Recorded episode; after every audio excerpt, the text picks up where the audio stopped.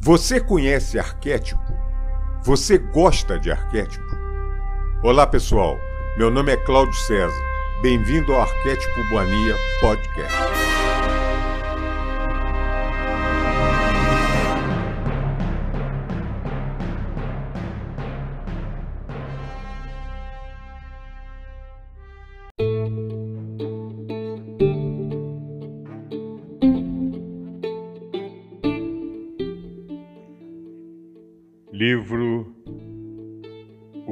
Infinito, Joel Goldsmith, capítulo 8 A Cura Metafísica. As curas sempre ocorrem na medida de nossa compreensão da verdade sobre Deus, sobre o homem, a ideia e o corpo a cura nada tem a ver com alguém externo chamado de paciente. Quando alguém pede uma ajuda ou cura espiritual, termina aí o papel que desempenhava, até que nos alerte de sua chamada cura. Nós não nos preocupamos com assim chamado paciente, com sua solicitação, com a causa da doença ou com sua natureza, nem com seus pecados ou medos. Estamos apenas interessados na verdade do ser, a verdade de Deus, do homem, da ideia e do corpo. A atividade dessa verdade em nossa consciência é o Cristo, o Salvador ou a influência curadora. O fracasso na cura resulta de grande falta de compreensão da verdade sobre Deus o homem, a ideia e o corpo. E essas noções erradas têm sua origem principalmente nas crenças religiosas ortodoxas, ainda arraigadas em nosso pensamento. Só poucos se apercebem de quanto foram cegos pela ortodoxia supersticiosa. Só há uma resposta à pergunta crucial: que é Deus? E a resposta é eu sou. Deus é a mente e a vida do indivíduo. Qualquer defesa mental ou, re ou reserva íntima do indivíduo resultará certamente em fracasso.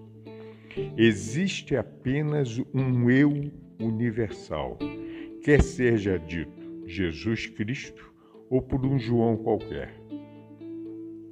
Quando Jesus disse: Aquele que vê a mim, vê aquele que me enviou, revelou uma verdade ao princípio universal.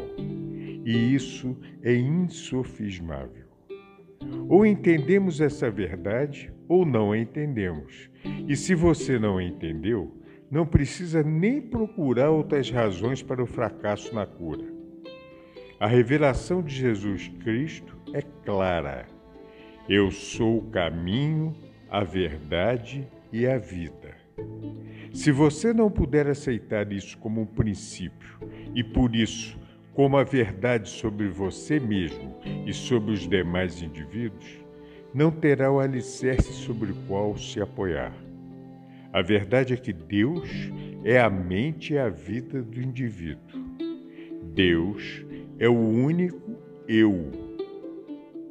A seguir surge a questão: que é o homem?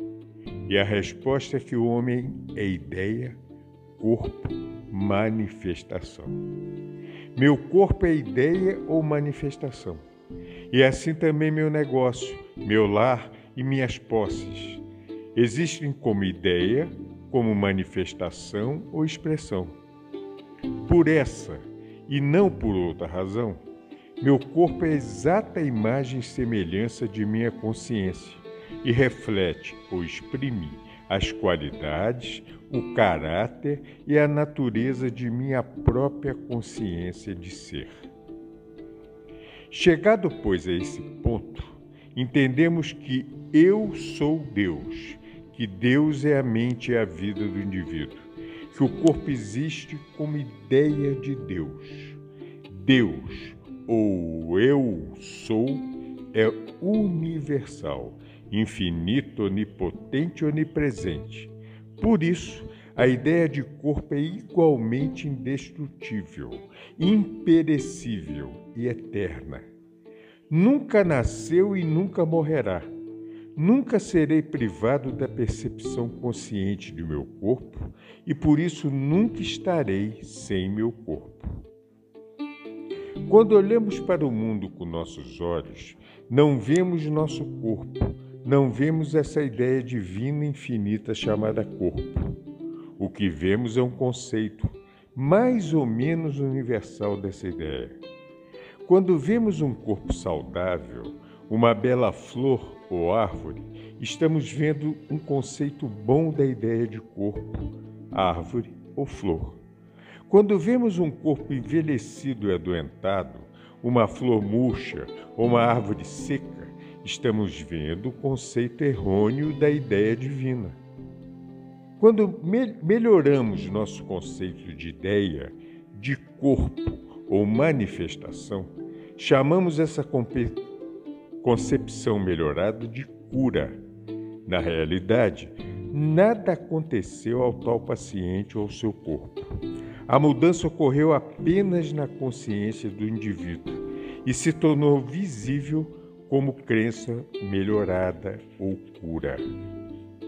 Por essa razão, apenas o curador deve aceitar sozinho a responsabilidade da cura e nunca tentar repassar a culpa do fracasso para a pessoa que lhe pediu ajuda, pois todo indivíduo é eu sou, vida, verdade e amor, e seu corpo existe como ideia eterna, espiritual e harmoniosa, sujeita apenas às leis do princípio, da alma, do espírito, e é nosso privilégio dever e responsabilidade conhecer essa verdade.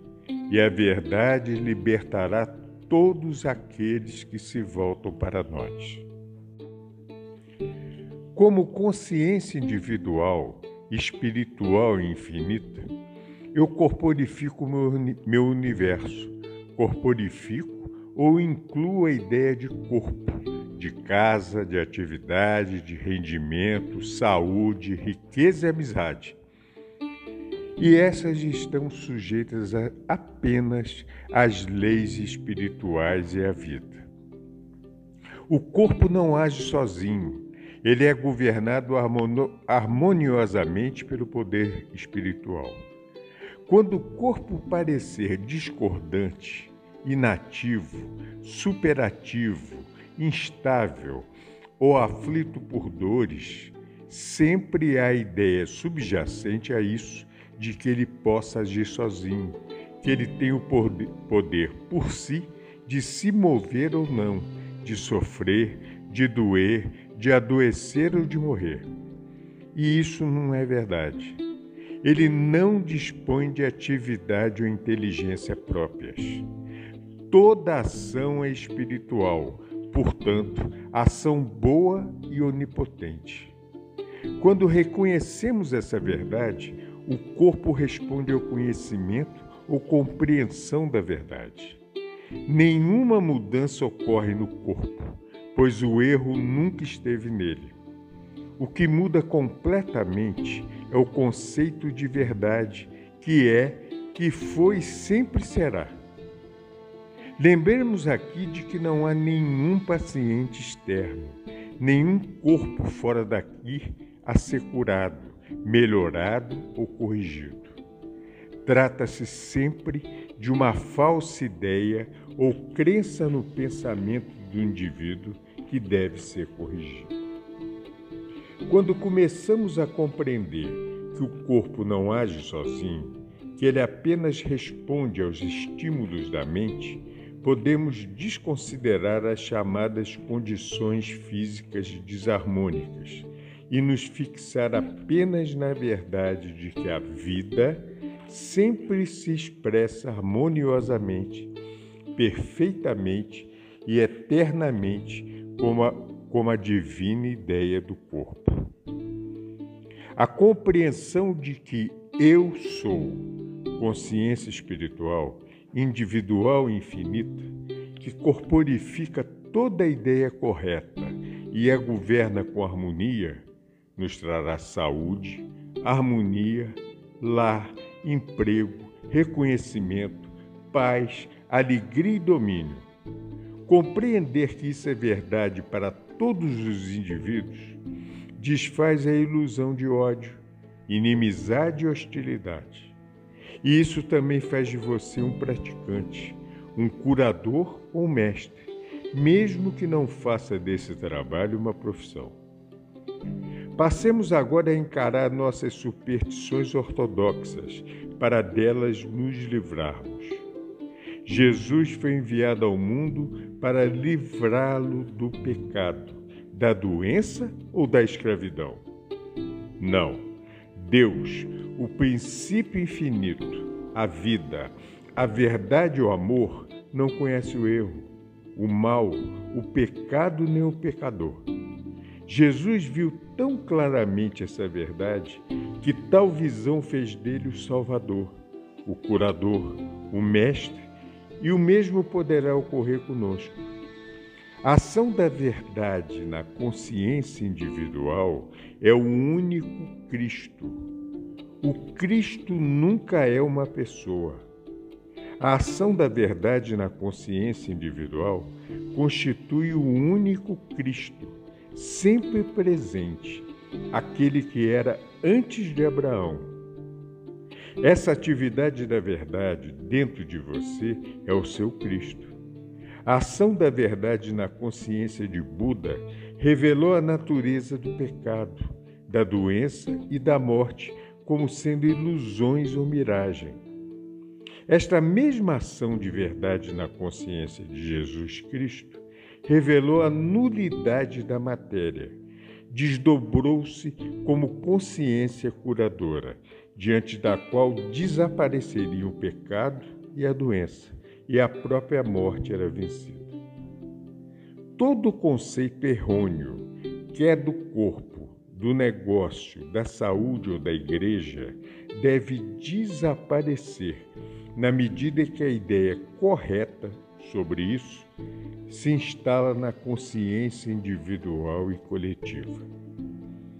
E que dizer da Imaculada Concepção ou Nascimento Espiritual? A Imaculada Concepção ou Nascimento Espiritual é o alvorecer da ação da verdade na consciência individual, ou a, ou a Cristo-ideia, apareceu em Cristo como a revelação de que eu sou o caminho, a verdade e a vida. Eu sou a ressurreição e a vida. Aquele que me vê, vê aquele que me enviou.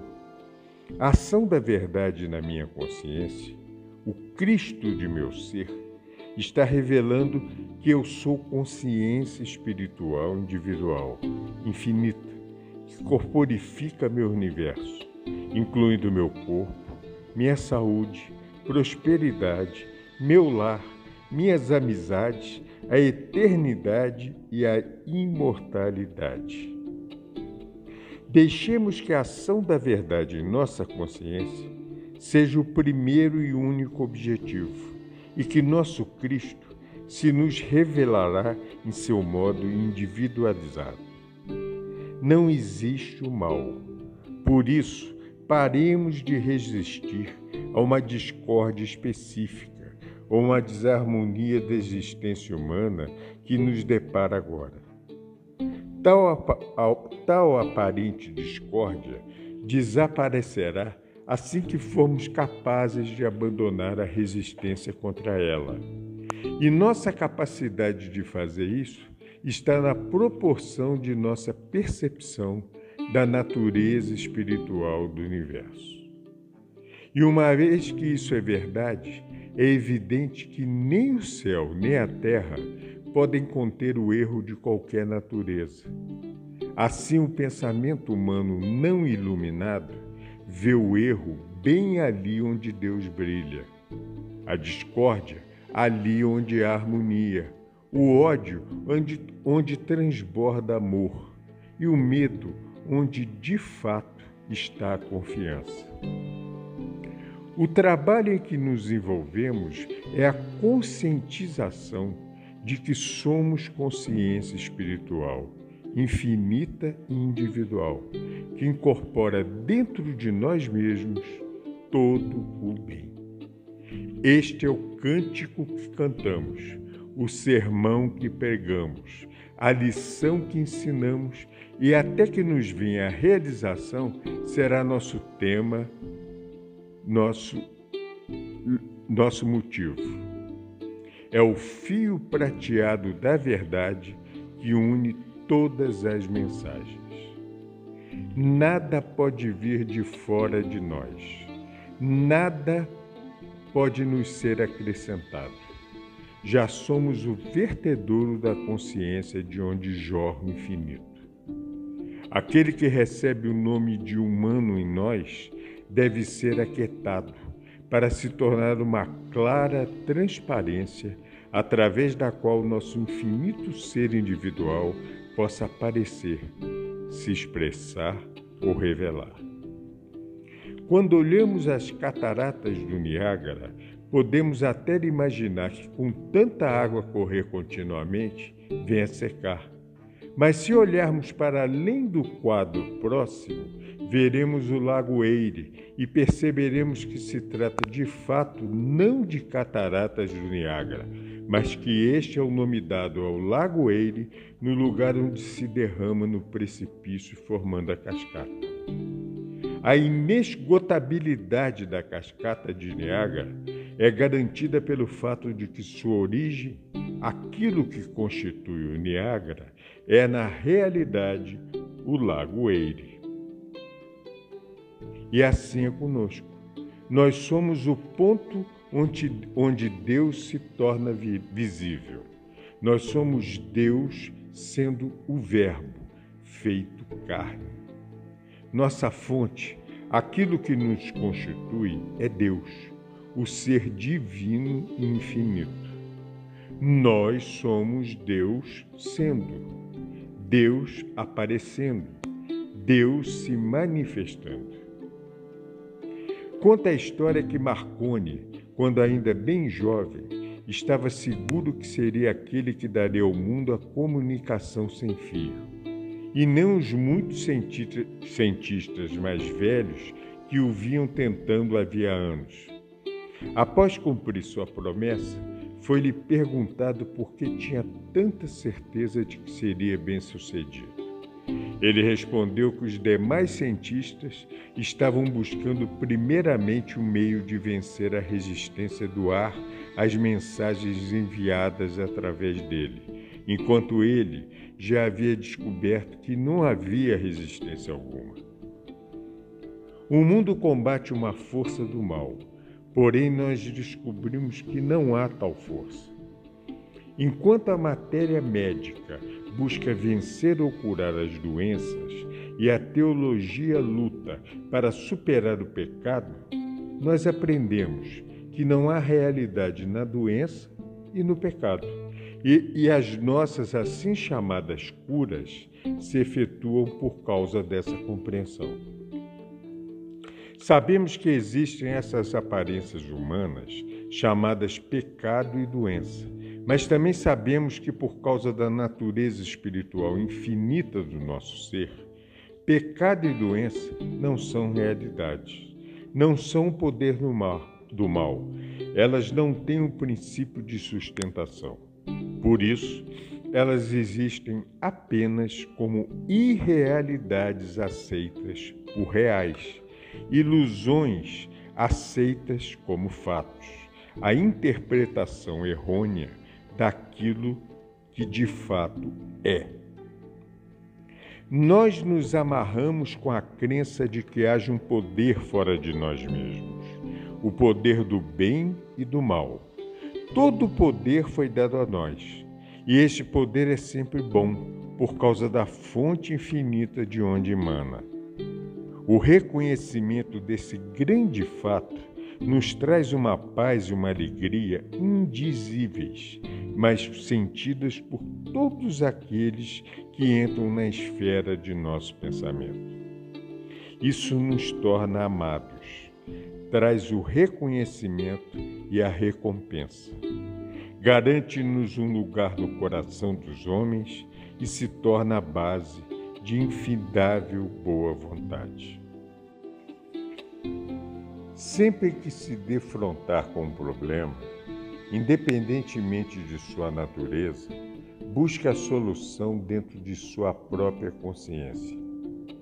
Em vez de correr de um lado para o outro, de buscar uma resposta com essa ou aquela pessoa, em vez de buscar a solução fora de si mesmo, volte-se para dentro. Na quietude e no silêncio de sua própria mente, deixe que a resposta para o problema brote por si mesmo. Se fracassar uma, duas ou três vezes, tendo se voltado para a paz de seu reino interior, em perceber a resposta como um todo, tente de novo.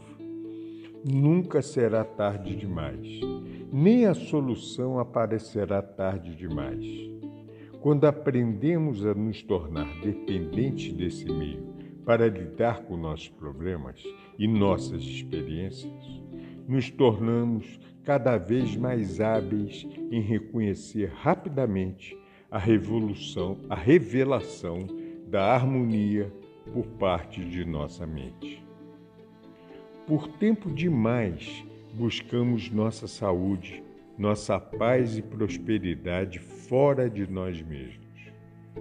Voltemos-nos agora para dentro e aprendemos que aqui, no reino de nossa consciência, nunca há fracasso ou desapontamento, nem tampouco nos, de, nos depararemos com delongas ou traições. Sempre que encontrarmos a calma de nossa própria alma e a presença do princípio que guia, que protege e governa e ampara cada passo de nossa jornada. Não nos surpreendamos, pois, quando se nos revelar a grande verdade de que nossa consciência é todo-poderosa e o único poder que atua nos nossos negócios, que controla, que controla e mantém nossa saúde, que nos dá a percepção e a orientação necessárias ao nosso sucesso em todos os caminhos da vida. Isso o espanta. Não é de admirar. Até agora, acreditávamos que houvesse algures um poder deífico uma presença suprema que, se pudesse ser encontrada, nos ajudaria e até curaria nossos corpos de, no... de seus males. Torna-se agora claro para nós que a Deus consciência é a própria consciência do indivíduo. É a onipotência e onipresença que nunca nos deixará e nunca nos abandonará mais próxima que nosso próprio alento. Não precisamos de dirigir-lhes preces, fazer-lhes pedidos ou buscar algum modo o seu favor. Basta-nos esse reconhecimento que leva à completa percepção dessa verdade. A partir de agora, podemos relaxar e sentir a segurança dessa presença constante e o poder dessa consciência iluminada. Agora podemos dizer: não temerei aquilo que um homem possa me fazer. Não mais recearemos condições ou circunstâncias aparentemente externas ou fora do nosso controle. Sabemos agora que tudo que possa se tornar conhecido em nossa vida ocorre de fato dentro de nossa consciência e, por isso, sujeito à sua direção e controle. Tampouco esqueceremos a profundidade do sentimento que acompanha essa revelação dentro de nós, assim como o sentido de confiança e coragem que imediatamente lhe vem a seguir. A vida já não é uma sequência de eventos problemáticos, mas uma jubilosa sucessão de fatos agradáveis. O fracasso é visto como resultado da crença universal em um poder externo a nós mesmos, enquanto o sucesso seria a consequência natural de nossa percepção do infinito poder interior. O alívio do medo, das preocupações, da dúvida, deixa-nos livres para atuarmos normalmente, de modo saudável e confiante. O corpo reage imediatamente ao estímulo vindo do interior. Uma nova vitalidade, resistência e harmonia física se seguem tão naturalmente como o repouso segue ao sono. Bem pouco sabemos da vastidão de nossa riqueza interior até conhecermos o reino de nossa própria consciência, o reino da alma. Quando em silêncio nos adentramos ao templo de nosso ser para obter resposta a alguma pergunta importante ou a solução de um problema vital, será melhor não formularmos nenhuma ideia por nós mesmos, não traçarmos nenhum projeto, nem permitir que nossa vontade sobre o assunto gere nossos pensamentos. No lugar disso, aquietemos o mais possível nossa mente tagarela e adotemos uma atitude de escuta. Não será nossa mente pessoal ou mente consciente que nos dará uma resposta, nem a mente educada e formada pelo nosso meio ambiente e nossa vivência, e sim a mente de Deus, a nossa realidade, a consciência criativa. E esta é melhor ouvida quando os sentidos e a mente intelectual estão calados. Essa divina consciência não só nos mostra a solução de todo e qualquer problema, e a direção correta a seguir em qualquer situação, mas sendo infinita, é a consciência de todo indivíduo e faz convergir todas as pessoas e circunstâncias para o bem de todos. Obviamente, não podemos esperar que essa consciência universal atue em nosso favor e provoque perdas ou destruição para outros. O que é conseguido dentro e através do reino de nossa mente é sempre construtivo, quer individual como coletivamente. Por isso, nunca pode ser um meio de prejuízo, perda ou injúria para os outros. E nós nem dirigimos nossos pensamentos para os outros ou projetamos-los para fora de nós mesmos em qualquer direção. O que nossa mente estiver desdobrando para nós estará ao mesmo tempo operando como consciência de todos os envolvidos na ocasião.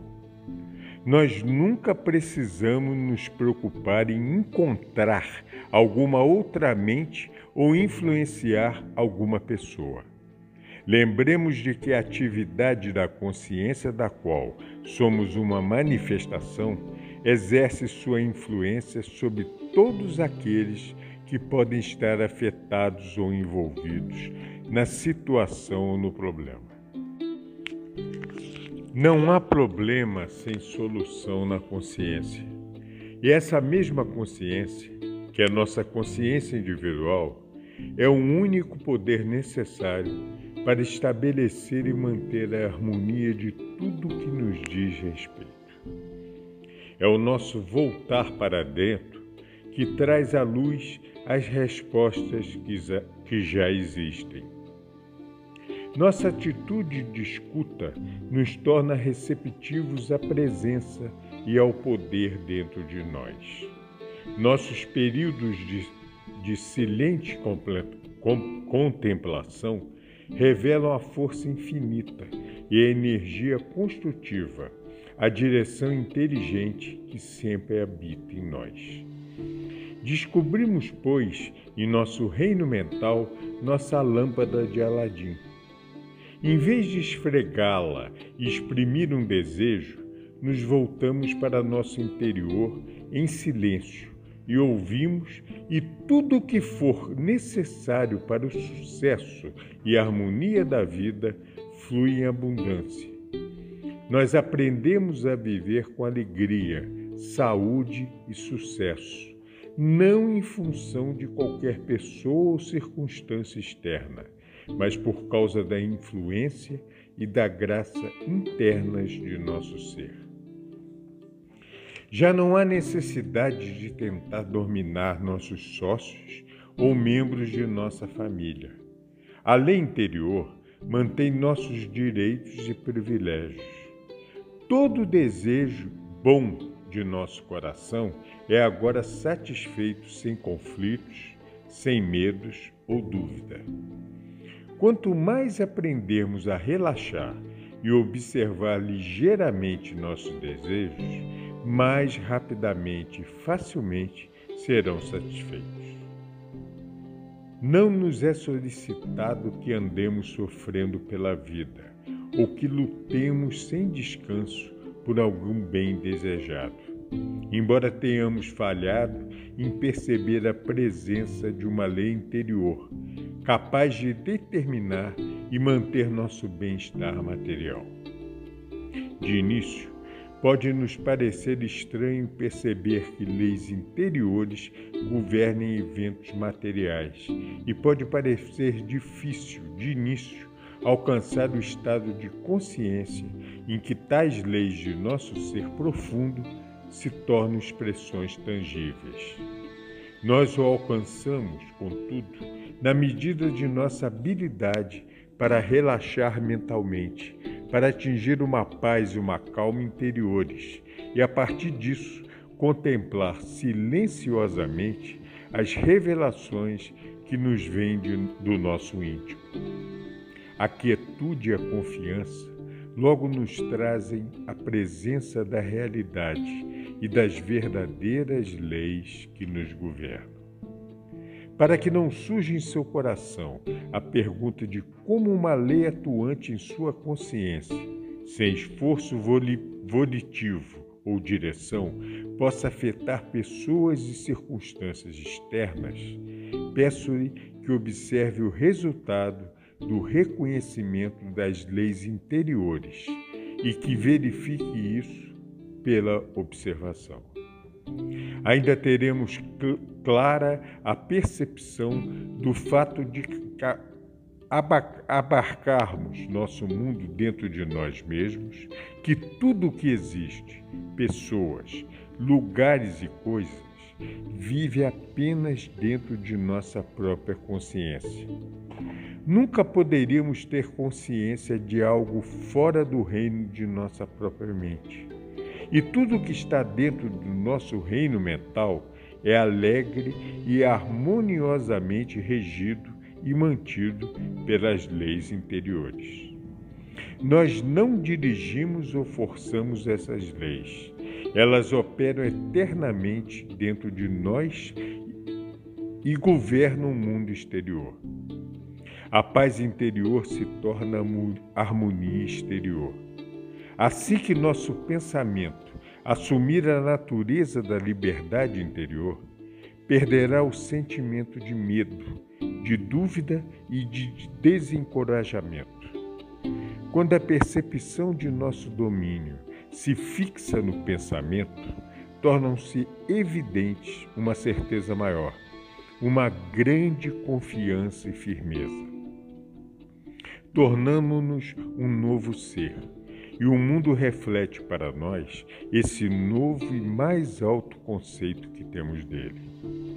Aos poucos, desenvolve-se dentro de nós uma nova compreensão de nossos companheiros de jornada e de seus problemas, e brota de nós mais amor, mais tolerância, mais cooperação, mais ajuda e compaixão. Notamos que o mundo responde a esse novo conceito que temos dele. E então todo o universo vem a nós e deposita seus tesouros em nossas mãos.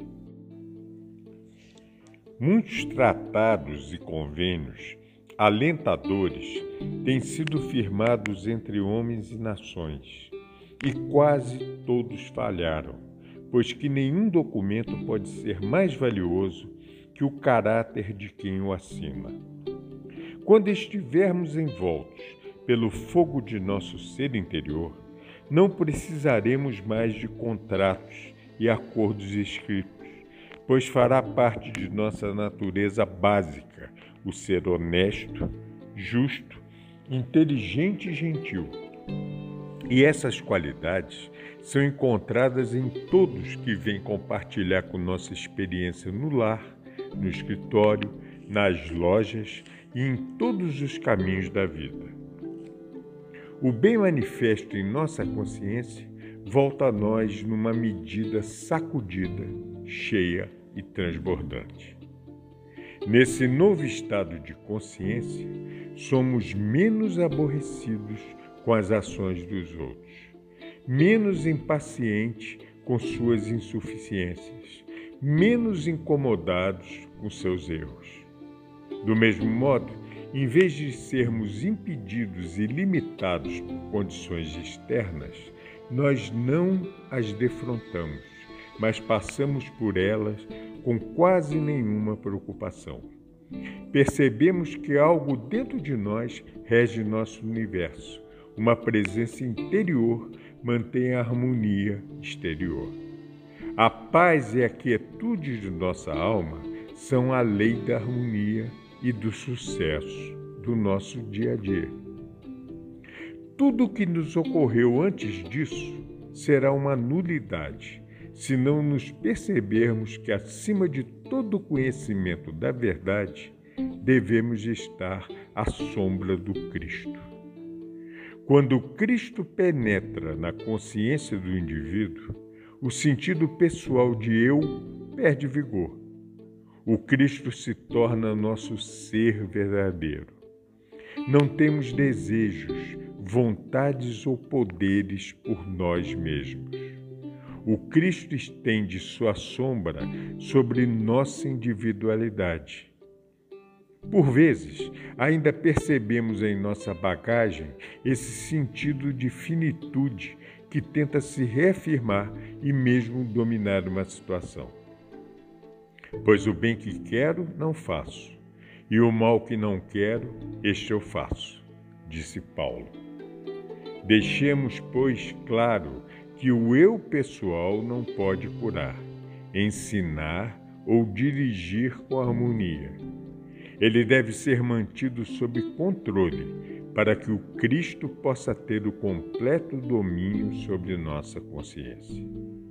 O trabalho que é feito com a letra da verdade, com declarações e os chamados tratamentos, é insignificante se comparado com aquele conseguido quando rendemos nossa vontade e nosso agir ao Cristo. O Cristo se torna mais claro à nossa consciência naqueles momentos em que nos deparamos com, problemas para os quais não temos respostas e não, e não temos poder para superá-los. Percebemos aí que eu, por mim mesmo, nada posso fazer. Nesses momentos de autoanulação, o Cristo docemente estende sua sombra sobre nós, permeia nossa consciência e traz a paz. Se quieto, ó mente atribulada. No Cristo encontramos o repouso, a paz, o conforto e a cura. O poder natural do sentido espiritual nos invade e a discórdia e a desarmonia se esvaem, como a escuridão desaparece com a chegada da luz. De fato, isso só é comparável com, com o alvorecer. O influxo gradual de luz divina clareia e dá cor à cena em nossa mente e desfaz uma a uma as ilusões dos sentidos os recantos mais escuros do pensamento humano. A faina do dia a dia quer nos subtrair desse grande espírito, até que tenhamos o cuidado de nos recolher com frequência ao santuário de nosso ser interior e ali deixar que o Cristo seja nosso hóspede de honra.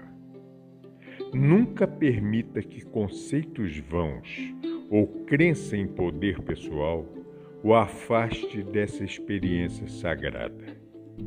Esteja pronto. Fique receptivo. Aquiete-se. Aqui termina o capítulo 8 do livro Caminho Infinito, de Joel Goldsmith. Agradeço muito a audiência e os convido amorosamente a conhecer nosso site www.arquetipomania.com.br. Estamos publicando alguns audiolivros e temos vários episódios de podcast, sempre no intuito de elevação de consciência, de autoconhecimento, de elevação de cada ser. Quem quiser comunicar conosco, temos o nosso e-mail arquetipomania@hotmail.com. Eu sou Cláudio César, agradeço muito. Um grande abraço amoroso, carinhoso para todos vocês. Que a centelha divina que me habita saúda, abraça e beija a centelha que te habita. Namastê.